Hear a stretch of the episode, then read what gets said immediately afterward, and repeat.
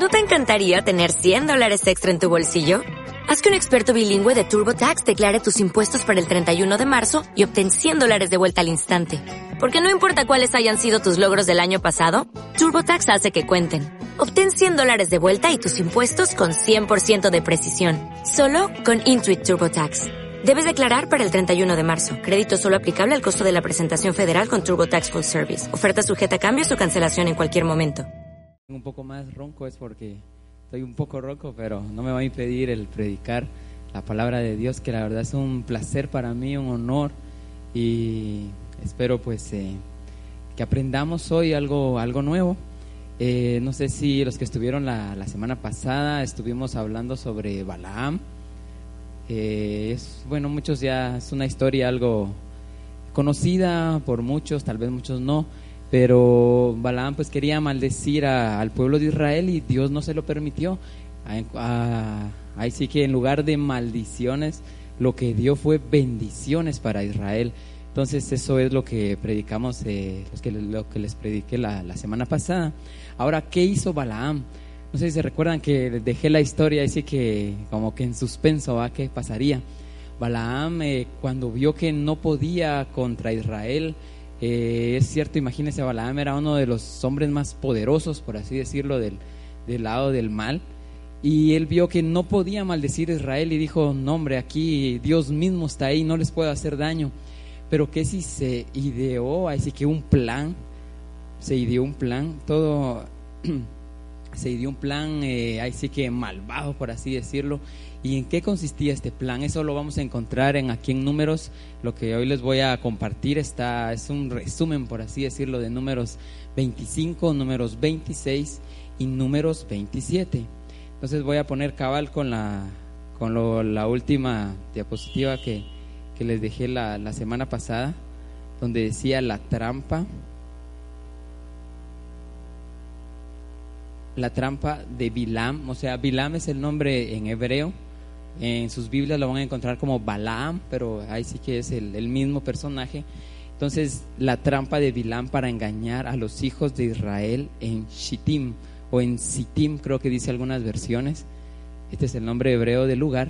Pero entonces, ¿qué pasó ahí? Dice que este Balaam, así que se le ocurrió algo y dijo, aquí voy a hacer caer a los hijos de Israel. Y quiero que leamos eh, los primeros eh, versículos de números 25 va a aparecer aquí en, pantalla los, los, textos, pues si no, pues pueden buscarlo también en su Biblia si así lo desean. En números 25.1 dice, moraba Israel en Sittim y el pueblo empezó a fornicar con las hijas de Moab, las cuales invitaban al pueblo a los sacrificios de sus dioses y el pueblo comió y se inclinó a sus dioses. Esto prácticamente, esta fue la idea de, de Balaam. Eh, dice que en esos tiempos a él, él empezó a poner muchas eh, casas así que de prostitución, a él se le empezó a ocurrir esa idea y empezó, dijo, bueno, aquí me voy a agarrar a los israelitas, cuando él sabía que iban a llegar a, este, a esta ciudad de Sittim, o Shittim, que es en hebreo, dice que poní, pusieron unos como, eh, como ventas de ropa, por así decirlo, y para que los israelitas ahí sí que en su tiempo libre fueran a buscar ropa. Pero ¿cuál era la trampa? Que ahí en esas tiendas iban a poner a mujeres, eh, ahí sí que él buscó a las mujeres eh, medianitas, las más bonitas, jóvenes, con tal de prostituir a los hijos de Israel. Imagínense qué, qué, qué trampa. Y dice que los israelitas empezaron... Eh, bueno, muchos también dice, ¿por qué en sus tiempos libres los israelitas siempre acostumbraban a leer la Biblia, acostumbraban a, ahí sí que, eh, a enseñar a sus hijos la Biblia? Pero muchos, bueno, nosotros diríamos, bueno, fueron a buscar ropa, fueron a ver qué compraban, fueron a ver eh, qué, qué había de nuevo de la moda, no sé. Iban a, bueno, a buscar ropa y para para verlo así de un punto de vista uno diría, bueno, no es nada malo, fueron a comprar ropa, pero en sí lo que había ahí, el plan que había de Balaam, pudimos ver que empezó, empezó a funcionar, por así decirlo. En el versículo 1 leímos que empezaron a fornicar con las hijas de, de Moab. Eso está en el, en el verso, el verso 1. Donde dice, el pueblo empezó a fornicar con las hijas de Moab. Y no solo eso, imagínense, o sea, eso ya es un gran pecado, un pecado así que muy grande. Y después dice, invitaban al pueblo a los sacrificios de sus dioses, o sea que no se conformaron, no se ideó el plan solo para que se prostituyeran los israelitas, sino también les hay sí que no sé cómo harían para convencerlos, no sé, empezaron a adorar a los dioses de esas ciudades, imagínense, después de todo lo que Dios les había hecho. Y en el verso 3 dice, así acudió el pueblo a Baal Peor. Baal Peor es el nombre del ídolo, de un ídolo que, que estaba en esa región, la verdad no sé ni cómo era, pero dice el furor de Jehová se encendió contra Israel, porque es un, era un pecado que, como les digo, el plan, todo esto fue de Balaam. Vimos en el capítulo anterior toda la historia de Balaam que se menciona en dos o tres capítulos y aquí eh, echó en marcha ese plan y empezó a dar resultado, empezó a dar resultado. Me voy a saltar un poco en el verso número 6, pero aquí es lo que les voy a hablar hoy. Dice, aquí un varón de los hijos de Israel vino y trajo una madianita a sus hermanos. Este varón era Simri, era un príncipe de la tribu de Simeón. Trajo a una madianita a sus hermanos a ojos de Moisés y de toda la congregación de los hijos de Israel, mientras lloraban ellos a la puerta del tabernáculo de reunión. O sea, lo hizo así público a todos. Y lo vio Fines. Aquí en nuestras versiones aparece Fines, pero su nombre verdadero en hebreo es Pinjas no sé si alguna vez han oído ese nombre, es Pinjas, en español pues lo tradujeron como Fines, hijo de Eleazar, hijo del sacerdote Aarón, o sea, este Fines era nieto de Aarón. Se levantó de en medio de la congregación y tomó una lanza en su mano. Y en el 8 dice, y fue tras el varón de Israel a la tienda y los alanceó a ambos al varón de Israel y a la mujer por su vientre, y cesó la mortandad de los hijos de Israel. Imagínense, en ese momento fue un momento tal vez de nadie sabía qué hacer, un momento de confusión, por así decirlo. Dice que Moisés y todos, en un, fue un momentito que no, no supieron qué hacer al ver tanto pecado y al ver a este príncipe. Imagínense, era un príncipe de la tribu de Simeón, él tenía un, era un hombre famoso, por así decirlo, muy, eh, conocedor de las escrituras. ¿Y qué hizo él? Agarró una mujer moabita, empezó a pecar con ella y dice que fue a la luz de todos, o sea, lo hizo en un lugar donde todos lo podían ver. Se cuenta que este Fines o Pinjas eh, no sabía qué hacer en su corazón. Él tenía así que un celo, un celo por, por el temor de Dios, un celo por Dios, un odio al pecado y dijo, esto no está bien. Después vamos a leer que les voy a leer el verso 9 para que entiendan. Dice, y murieron de aquella mortandad 24 mil. O sea que lo que provocó esos pecados de fornicación, de idolatría, fue mortandad. Hubo una plaga y empezaron a morir todos los hombres que habían pecado. Eh, entonces dijo este Fines o Pinjas, empezó a ver que se estaban muriendo todos y dijo, ¿qué voy a hacer? Cuando vio, como les contaba, el pecado de este Simri con una moabita, eh, dice que se la asidió, no sé ni cómo le haría, pero con una lanza la escondió, ya que como él era un, eh, este Simri, era un, el que estaba pecando con la moabita, era un eh, príncipe de, de, la tribu de Simeón, así que tenía un puesto muy alto y no era fácil llegar a, al lugar donde él estaba. Entonces se cuenta que él, no sé cómo le hizo, imagínense, escondió una lanza, ahí sí que solo Dios le ayudó y la verdad la valentía de él, porque él prácticamente arriesgó su propia vida.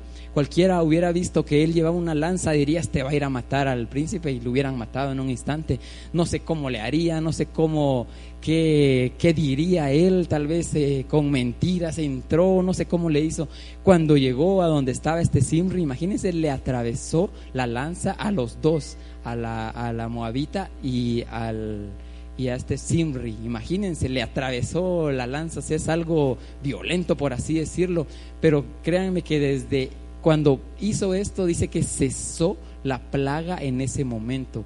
¿Por qué? Porque su celo, su amor por Dios era tan grande que así que cortó el pecado. Él tenía un odio por el pecado. Él sabía que el pecado lo único que les iba a traer era la muerte. Entonces lo hizo para evitar la mortandad en el pueblo de Israel. No sé si alguno de ustedes ya había oído esta historia, tal vez no es muy contada o no mucho se predica de ello, pero la verdad la valentía de este Fines o Pinjas es increíble, arriesgó su propia vida, incluso se cuentan que hubieron muchos milagros para que para empezar pudiera llegar hasta el lugar donde estaba este príncipe de Simeón sucedieron milagros a la hora de él matarlos, ahí sí que de un solo a los dos sucedieron milagros después de eso, porque no le hicieron nada. No se mira en la Biblia que después eh, alguno de amigo, yo que sé, Simri quiso ir a vengarse y quería matarlo. No, Dios lo cuidó, Dios lo guardó. No sé cómo, cómo haría este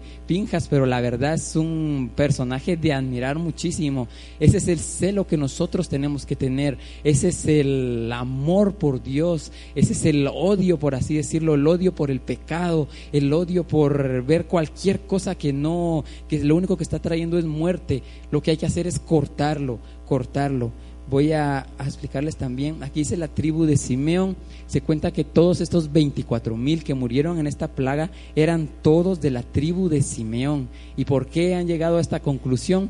En el capítulo siguiente, en el 26, hay un censo, ahí van a ver ustedes que hay un censo, se cuentan todas las familias por tribus y todo, y más o menos eh, entre cada tribu eran 40, 50, 60 mil personas, pero si vamos a la tribu de Simeón, vamos a ver que solo habían 22 mil, solo 22 mil, entonces ahí sacan la conclusión de que todos los que habían muerto eran de esta tribu de Simeón. No sé qué les pasó, ellos eran israelitas, habían visto así que tantos milagros, imagínense ver el mar rojo, ver la entrega de la Biblia, de los diez mandamientos, tanto milagro en el desierto, créanme, cuando uno se pone a leer todo lo que pasó en el desierto, era milagro tras milagro tras milagro, era sobrenatural, pero ahí sí que fue tan tanta la astucia, por así decir, de este Balaam con ese plan que hizo que hizo caer a tanto pueblo. Imagínense, 24 mil personas murieron.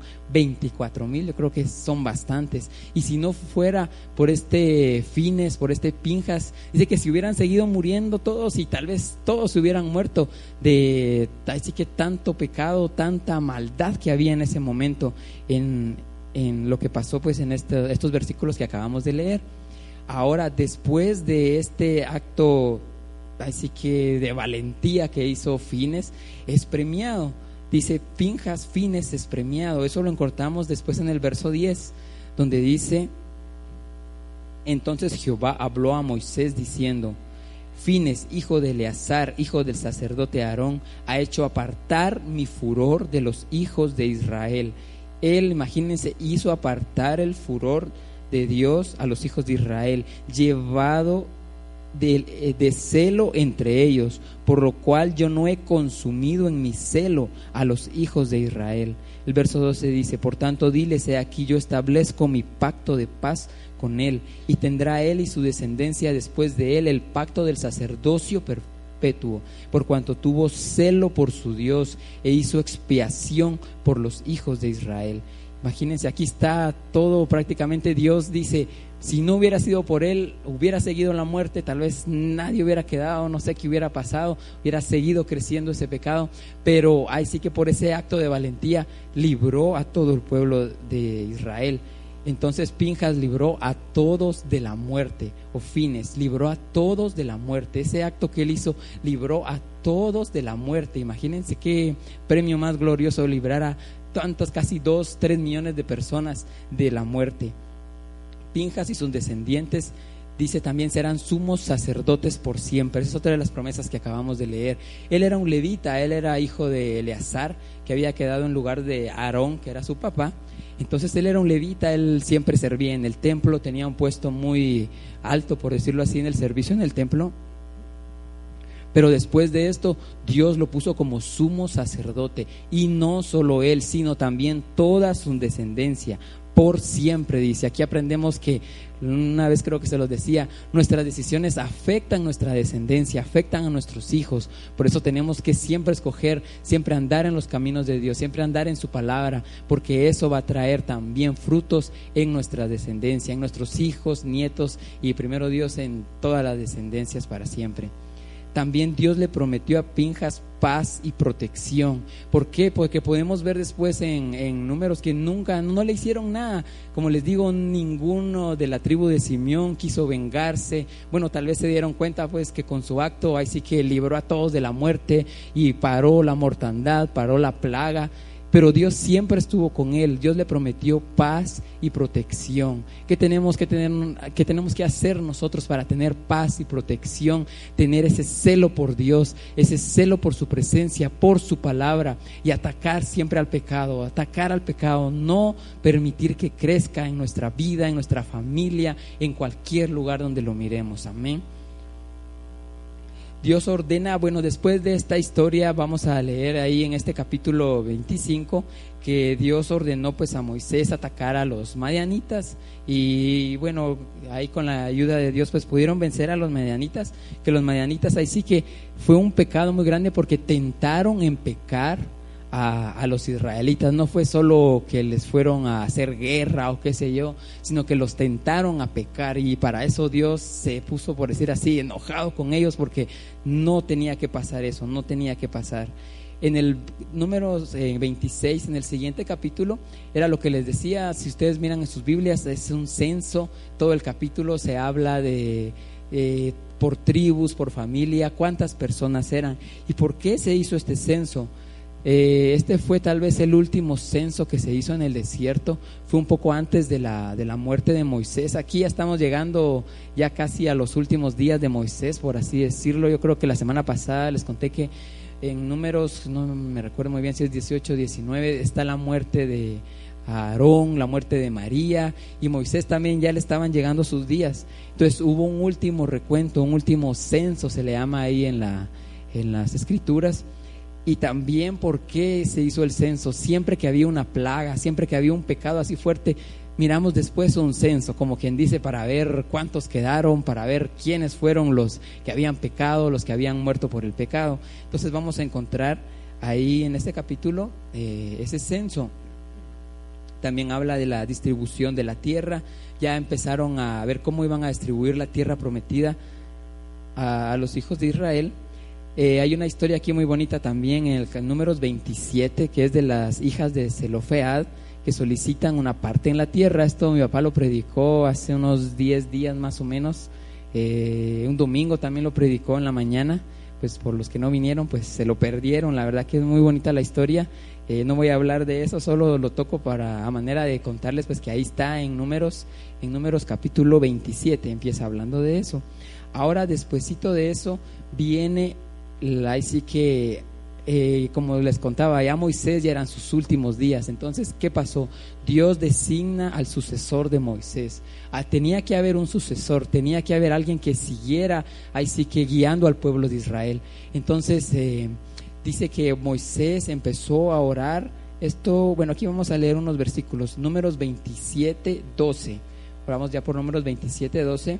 Y dice, Jehová dijo a Moisés, sube a este monte, a Barim, y verás la tierra que he dado a los hijos de Israel. Después que la hayas visto, tú también serás reunido a tu pueblo, como fue reunido tu hermano Aarón el 14 dice, pues fuisteis rebeldes a mi mandato en el desierto de Sin, en la resía de la congregación, no santificándome en las aguas a ojos de ellos. Estas son las aguas de la rencía de Cades en el desierto de Sin. Aquí Dios le está recordando a Moisés, eh, yo sé que ya muchos sabemos pues que Moisés no entró a la tierra prometida, ni a Aarón tampoco, porque sucedió un par de capítulos antes que él no obedeció ante un mandato que Dios le había dado sobre eh, que tenía que sacar agua de, una roca, pero no va a tocar ese tema hoy. Aquí solo Dios le está recordando como quien dice, no vas a entrar, como que Moisés dijo, bueno, tal vez voy a entrar, tal vez Dios cambió de parecer, tal vez voy a entrar a la tierra, pero Dios le dijo, no, tú no vas a entrar, tú no vas a entrar, solo mira la tierra, le dijo. Y Moisés bendijo la tierra, la vio, pero no entró. Ahora el verso 15 dice, entonces Moisés entonces respondió Moisés a Jehová diciendo, Ponga Jehová, Dios de los espíritus de toda carne, un varón sobre la congregación, que salga delante de ellos y que entre delante de ellos, que los saque y los introduzca, para que la congregación de Jehová no sea como ovejas sin pastor.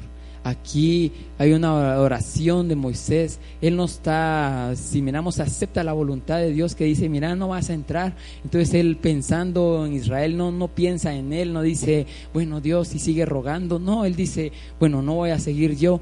Alguien va a tener que seguir, alguien va a tener que seguir liderando al pueblo de Israel. ¿Y quién va a ser? Moisés pensaba sí que iba a ser un su hijo, eso era como que lo más lógico. La verdad que, ah, gracias la verdad que no, a lo largo de las escrituras casi no encontramos eh, mucho acerca de sus hijos, no menciona mucho acerca de sus hijos. Eh, ellos eran pues eran muy sabios en la Biblia y todo, y Moisés así que en la oración como que él pensó pues que, que un su hijo iba a quedar en lugar de él, pero en el verso 18 que dice, Jehová dijo a Moisés, toma a Josué, hijo de Nun, varón en el cual hay espíritu esta, frase me gusta, que hay espíritu, y pondrás tu mano sobre él, pondrás, pondrás tu mano sobre él. Y lo pondrás delante del sacerdote Eleazar, delante de toda la congregación, y le darás el cargo en presencia de ellos. Pondrás de tu dignidad sobre él para que toda la congregación de los hijos de Israel le obedezca él se pondrá delante del sacerdote Eleazar y le consultará por el juicio del Urim delante de Jehová. Por el dicho de él saldrán y por el dicho de él entrarán. Él y todos los hijos de Israel con él y toda la congregación.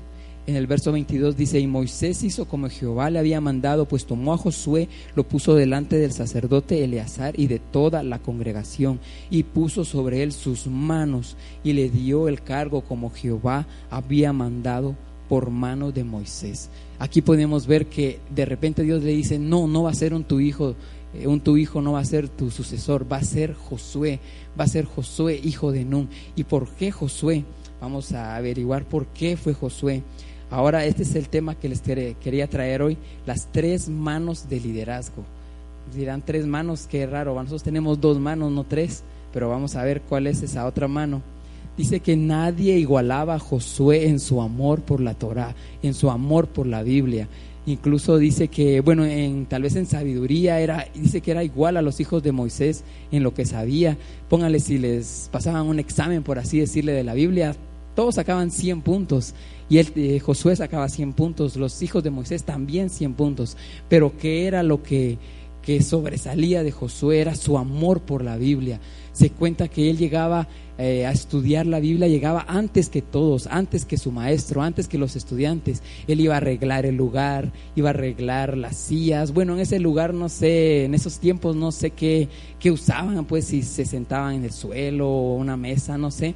Pero él llegaba desde antes a arreglar el lugar para estudiar. Era el primero en llegar y era el último en irse dice que él siempre estaba así que al servicio del maestro. Yo creo que aquí muchos que vienen temprano, es, para ellos esta palabra, que vienen a las seis de la mañana a hacer aquí limpieza, arreglar el lugar, arreglar las sillas para que todo esté listo. Esto es lo que Josué hacía, créanme, esto es lo que Josué hacía. Y por eso es que tanta bendición, por eso es que Dios lo escogió a él, por eso es que Dios escogió a Josué, por su amor por la Biblia. Era un amor increíble increíble, dice que él era tan paciente, era tan servicial, incluso con Moisés era muy servicial, iba donde iba Moisés, decía necesitas algo, si tal vez no había comido Moisés, él iba a traer su comida, siempre se preocupó, ahí sí que por el bienestar de tanto de Moisés como de la casa donde él iba a estudiar la Biblia.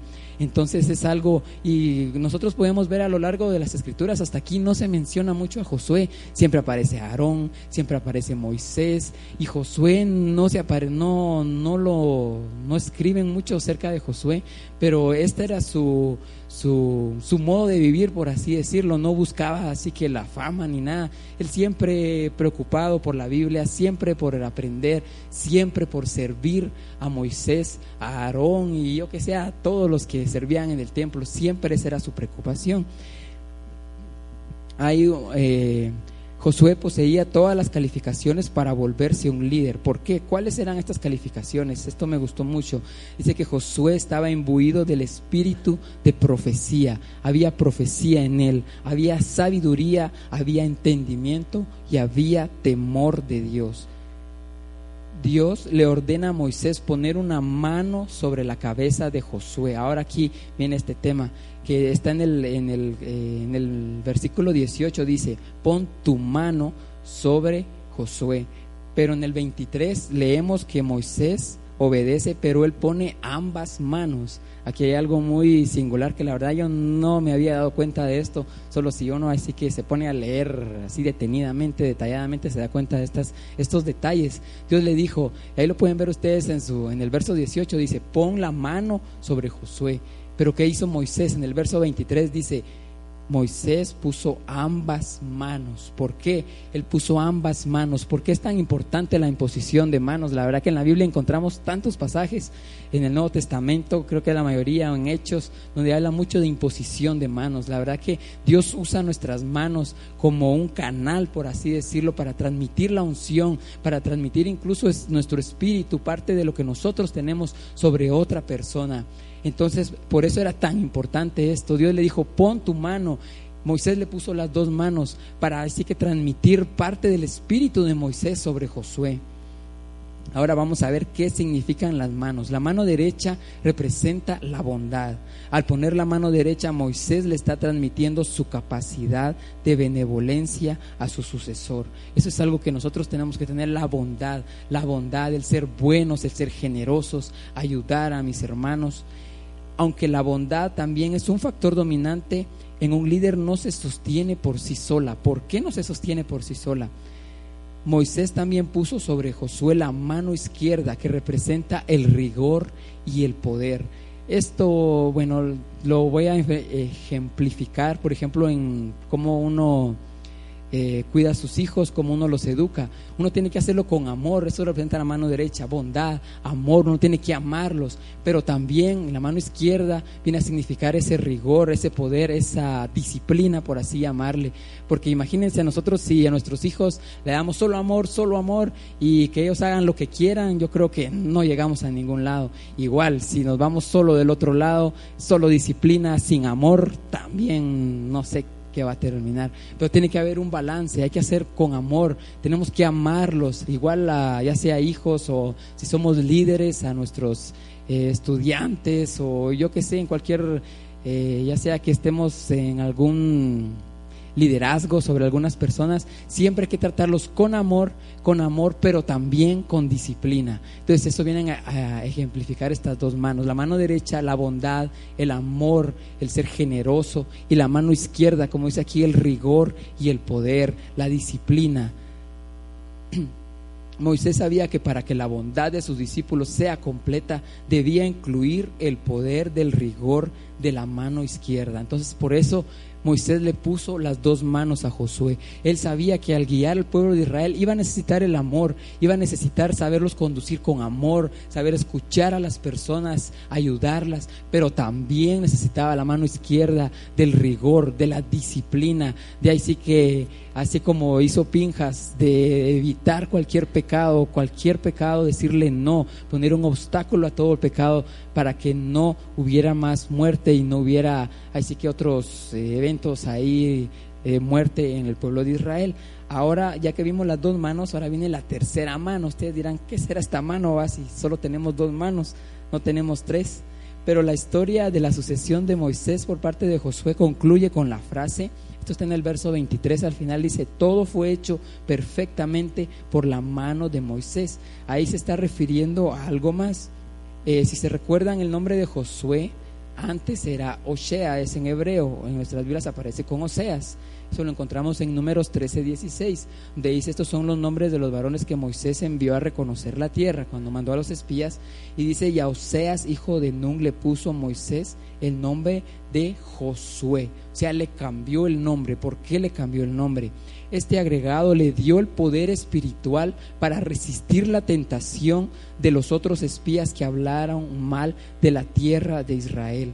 Fue un poder que tiene que tener así que todo líder para sobreponerse a la opinión mayoritaria cuando esta es incorrecta y, tener, y permanecer firme en sus convicciones. O sea, Moisés proféticamente vio que estos diez espías iban a traer malas noticias, pero ¿qué hizo él? Le cambió el nombre, porque ahí sí que le puso, esa es una unción especial, una unción de parte de Dios para que no cayera con los demás espías, sino que se mantuviera firme, firme en sus convicciones. Así tenemos que hacer nosotros. Cuando miremos, no sea cualquier situación que sea, tenemos que permanecer firmes en las convicciones, en la palabra de Dios, en lo que Dios nos ha mandado.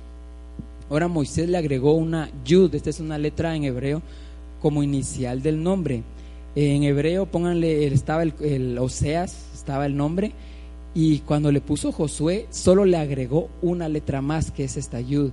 Y esta letra, ¿qué significa? Significa mano, significa mano. Y otro, algo más bonito, algo bonito también de esta letra, es que eh, es la primera letra del nombre de Dios. O sea que fue una letra del mismo nombre de Dios que le puso a Josué. Así que proféticamente Dios le dijo que lo hiciera. Y podemos ver en la historia que Josué no cayó. Josué no cayó con la tentación de hablar mal de la tierra, sino que se mantuvo firme, se mantuvo firme. Y por eso es que después miramos que Josué y Caleb, de los doce espías, fueron los únicos dos que decían, no hombre, vayamos, conquistémosla. Dios nos dijo que esa es nuestra tierra y lo vamos a hacer. Pero aquí fue una, una profecía, por así decirlo, de Moisés, que supo cambiarle el nombre de Oseas a Josué con esta letra, con esta letra que significa mano. Entonces ahí viene esta tercera mano que les hablaba, es esta mano, es esa unción de Dios. La mano que Moisés le agregó al nombre de Josué es la mano central, no es la izquierda, no es la derecha, sino que es el canal central de energía que desciende desde lo alto. Es esa unción, ese poder que Dios nos da para permanecer firmes ante cualquier circunstancia. A este nivel el líder permanece fiel a sus convicciones, alcanzando su conexión esencial con su mentor y su fuente espiritual. Ahora cuando aplicamos ya estas cualidades en nuestras vidas, nosotros también podemos liderar a otros de una manera rectificada y adecuada. O sea que estas son las tres manos de lo que les decía anteriormente. La mano derecha de la bondad, de ayudar a otros, de ser benevolentes, generosos. La mano izquierda del rigor, del poder, de la fuerza, de la disciplina y la mano central, así que es lo más importante, es la unción de Dios, es el poder que Dios nos da a nosotros, ese poder que nos hace ser fuertes, nos hace ser firmes. Yo creo que aquí todos los que estamos presentes hemos sentido esa unción, hemos sentido ese poder que a pesar que pasemos lo que pasemos, sabemos que Dios está con nosotros y Él no nos va a dejar, y Él no nos va a dejar. Eso es lo que significa esta mano. Y ahora para terminar les puse los dos nombres de Pinjas, eh, aparece como Fines y Josué, que en hebreo es Yehoshua. ¿Por qué puse estos dos nombres aquí? Porque podemos ver que en estos capítulos se habla de, ellos dos y muchos, eh, créanme que nosotros al leer todo esto, cuando miramos quién iba a ser el sucesor de Moisés, podemos decir, bueno, tal vez Pinja ser el más indicado, este Fines, porque vimos que cómo actuó, con qué valentía, cómo libró a todo el pueblo de Israel, pero no, Dios escogió a Josué, Dios escogió a Josué. Y Josué dice que era más, bueno, aquí podemos ver como dos personalidades. Josué era más paciente, era, por decirlo, más tranquilo, era muy estudioso, amaba la presencia de Dios, amaba mucho la Biblia, ya les conté todo lo que él hacía, eh, servía siempre a Moisés.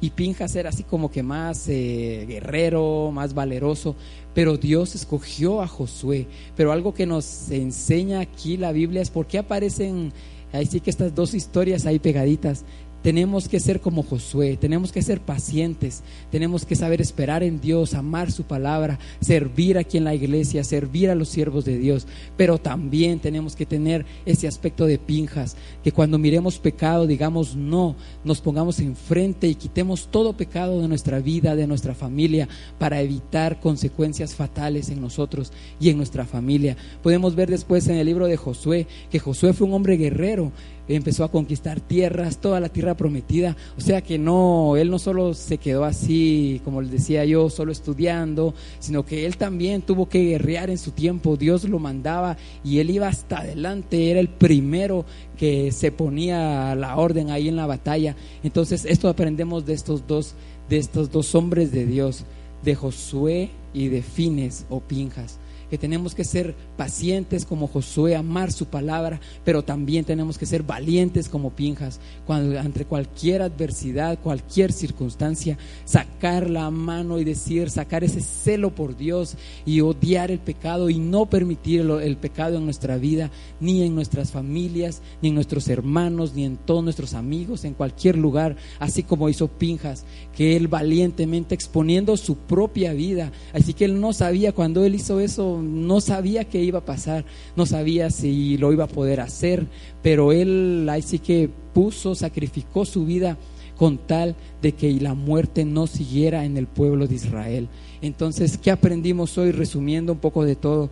Que no, que así que tenemos que ser como Pinjas, tenemos que ser como Josué, tenemos que tener amor por su palabra y tener estos atributos que tenía Josué. Se recuerdan que les dije, tenía profecía, tenía sabiduría, tenía entendimiento y tenía temor de Dios.